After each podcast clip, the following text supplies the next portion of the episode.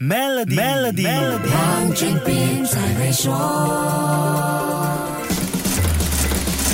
你好，我是黄俊斌。凯度 Kantar Brandz） 的二零二二年最有价值全球品牌排行榜上前十名的位置几乎都被科技公司垄断，十家公司里头就有七家是科技公司。之前说过，第一名到第四名分别就是 Apple、Google、Amazon 和 Microsoft，第五名是腾讯，第六名是麦当劳，第七名是 Visa，第八名是 Facebook，第九名是阿里巴巴，第十名是 Louis Vuitton LV。三个非科技类品牌就分别是麦当劳、Visa 和 LV 了。疫情后的消费习惯改变，明显影响了十强的排名。过去三年连续第一的 Amazon 品牌价值，在二零二二年只微涨了百分之三。疫情高峰期封锁措施下的网购热潮开始消退和趋向稳定，使得这个品牌的增值速度也放慢了。不过，全球奢侈品市场一片大好，让奢侈品大牌 LV 第一次冲进了前十名，也成为二零一零年以来第一个进入前十名的欧洲品牌。LV 的品牌价值值增长了百分之六十四。达到一千两百四十三亿美元。在十强当中，第一名的 Apple 也有百分之五十五的品牌价值增长，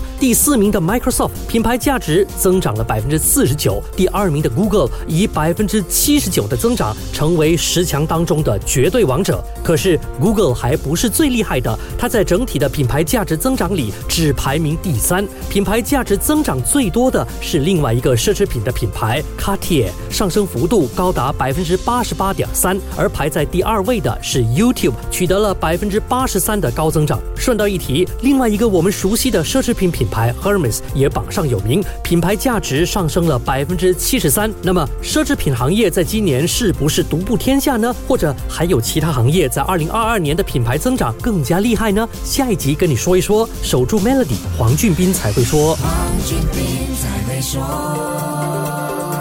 今天就让 Maybank Trade Financing 方案帮助您抓住新商机。详情浏览 maybanktoyou.com 的 my/sme，需符合条规。